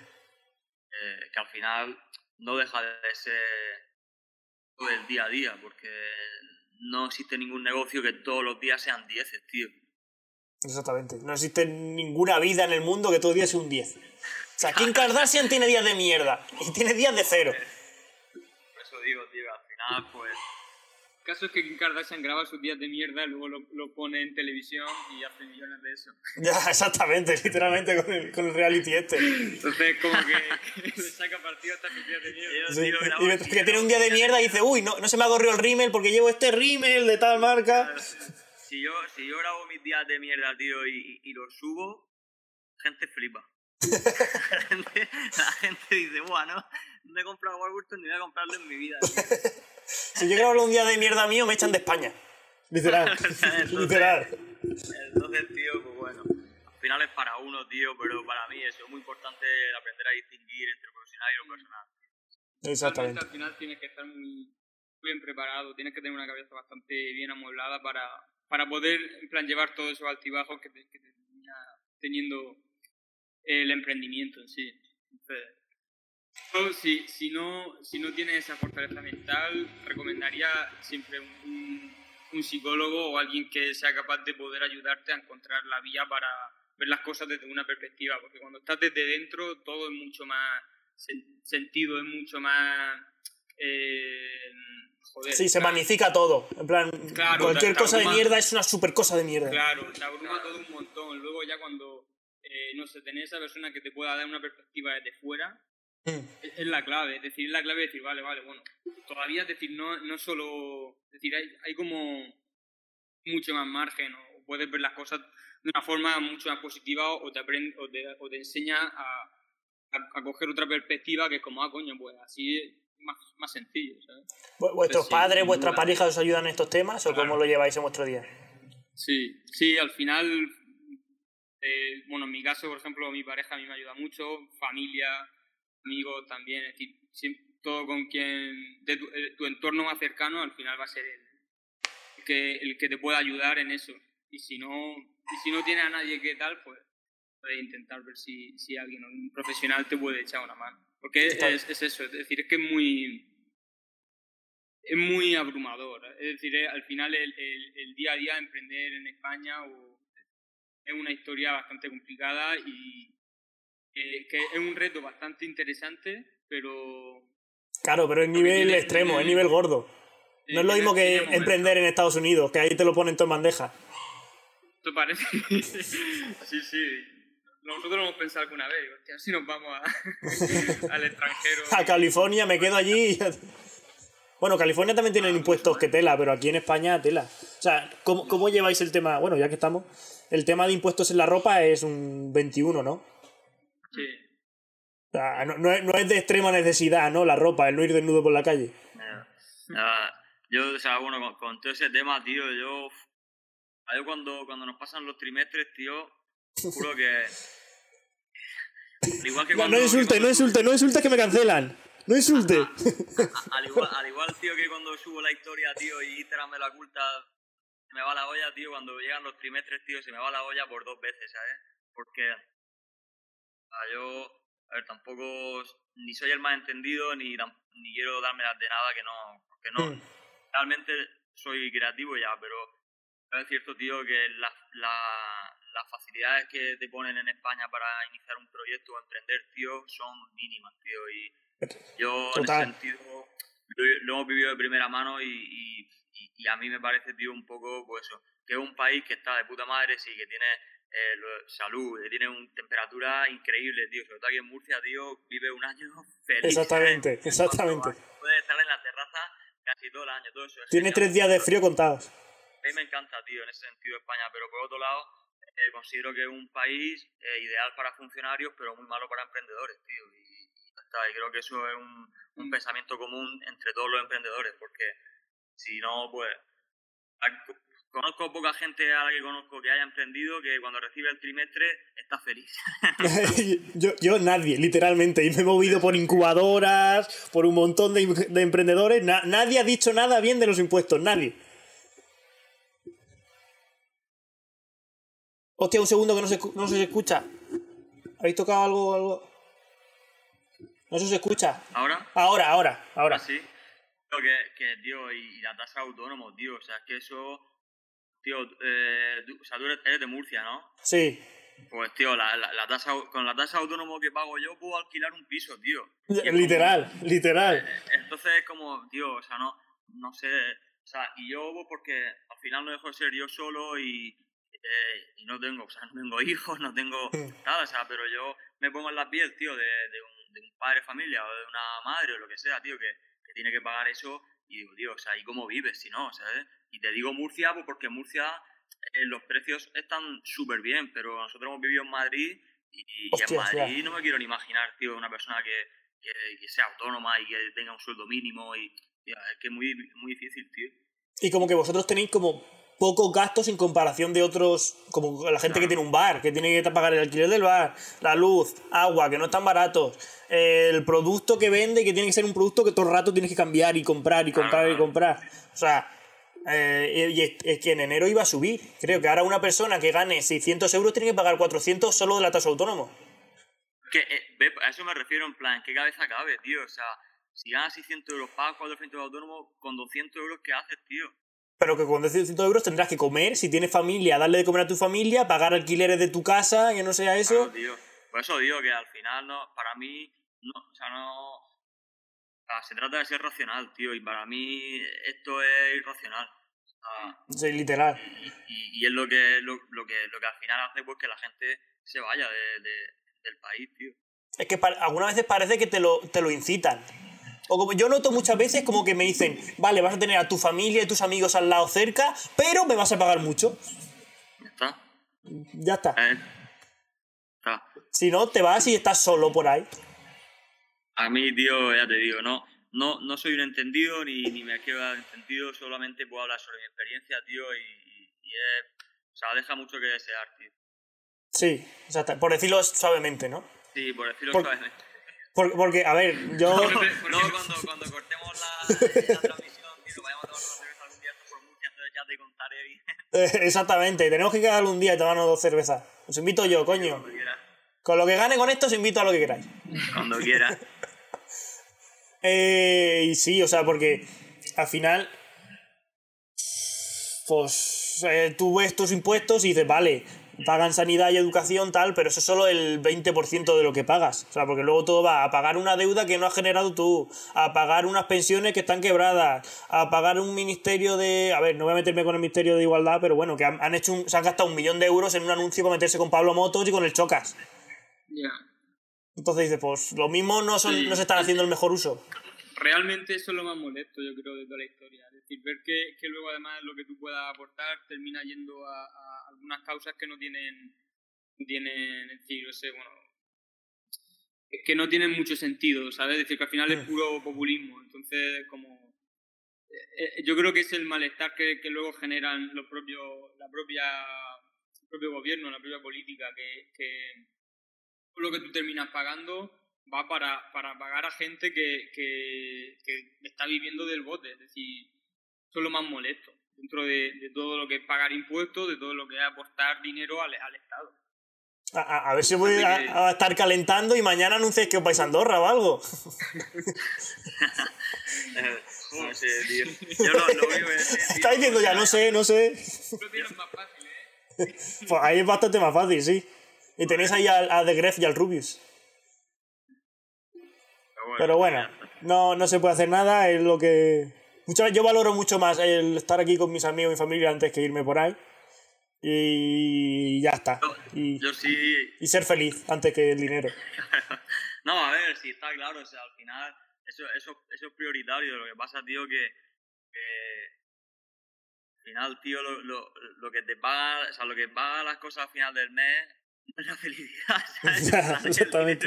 y entonces yo, hostia, puedo estar con mis colegas de por ahí súper feliz. Y cuando llega el día uno de- del mes siguiente y me ha hecho todos los cobros, digo, joder. Vamos.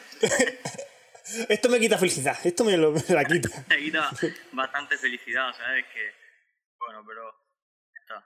Nos quedaremos con las marineras, tío, y la estrella levante en la un, un sábado de abril y ya. Exactamente, exactamente.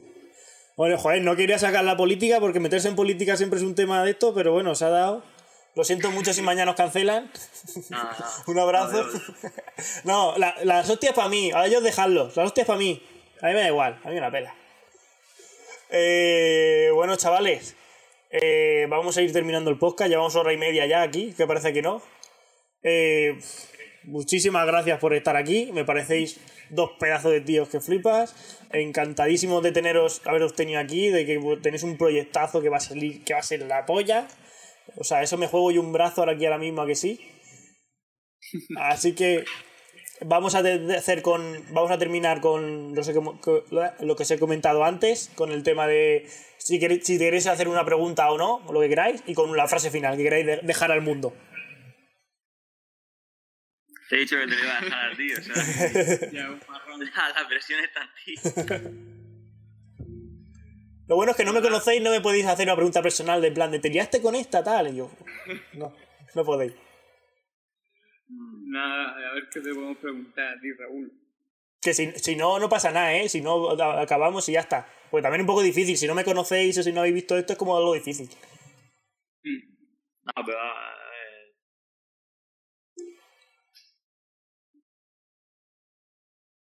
Mm, ¿quién, quién es, o sea, ¿quién es tu. Bueno. O sea.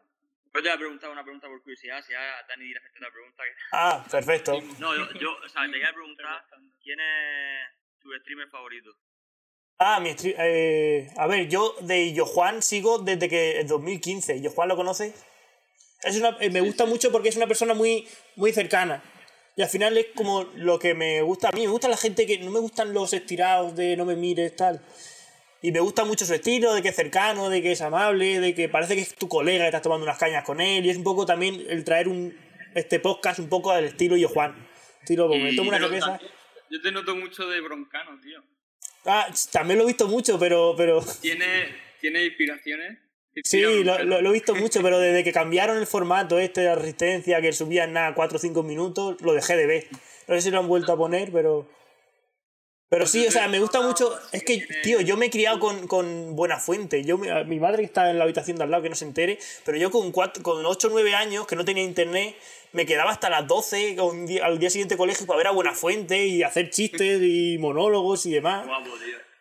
Y- O sea, que es, algo que, es- es algo que te ha gustado siempre, ¿no? O Sí, sea, sí, o sea, de, de hecho, como que encendía la tele y mi madre se levantaba corriendo para apagármela y yo como la apagaba y me, me- me hacía el dormido. O sea, entonces mi madre se pensaría que había fantasmas en mi casa, poltergeist o algo. Porque, porque era ese tema. Y también. Y, y, y, para, o sea, y para ti, por ejemplo, de cara al futuro, ¿te gustaría tener como un programa? O sea, ¿cuál sería tu ambición máxima en, en este aspecto, tío? mira, te, te voy a hacer una exclusiva. A mí me gustaría que en vez de hubiera sido este podcast así eh, por internet, hubiera sido cara a cara, o que o de un directo, a, haberme ido con vosotros a trabajar un día. Yo trabajo con vosotros en un día y que de ahí sacáramos el podcast. Porque ahí es cuando os, cono- os conoce la gente de verdad. Cuando Ya. dice, mira, este es bueno en tal, este es bueno en tal, esto... es un máquina hasta este punto. O sea, es con lo que me gustaría de verdad luego terminar de hacer. O tomarme una cerveza con vosotros delante, Sí, igual, sí. cara a cara. O sea, pero como eh, hubiera sido una. el siguiente paso. Sí, pero claro, la logística de eso también es bastante claro, complicada. Porque claro, me, tendría que crear un plato ahí en Murcia y que vinierais, o uno en Madrid, donde está todo el mundo. O sea, es también Sí, sí. Bueno, pues ya está. A trabajar. a trabajar. Sí.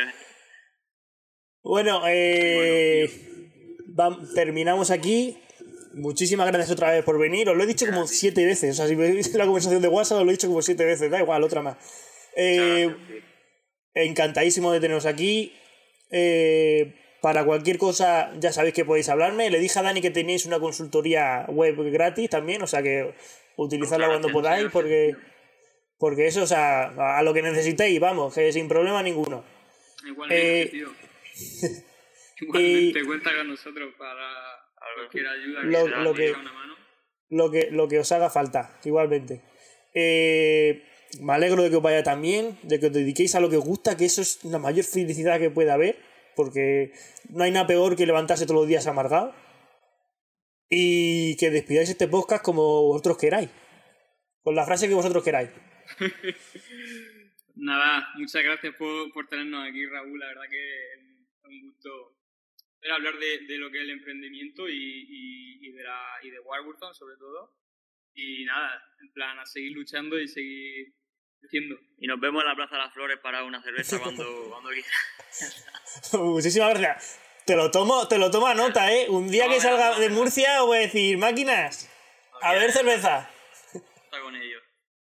Vale, pues muchísimas gracias por venir. Terminamos el podcast aquí. Este probablemente sea el último podcast del año. Porque luego se vienen las fiestas y demás y va a ser demasiado complicado. Así que feliz año a todos.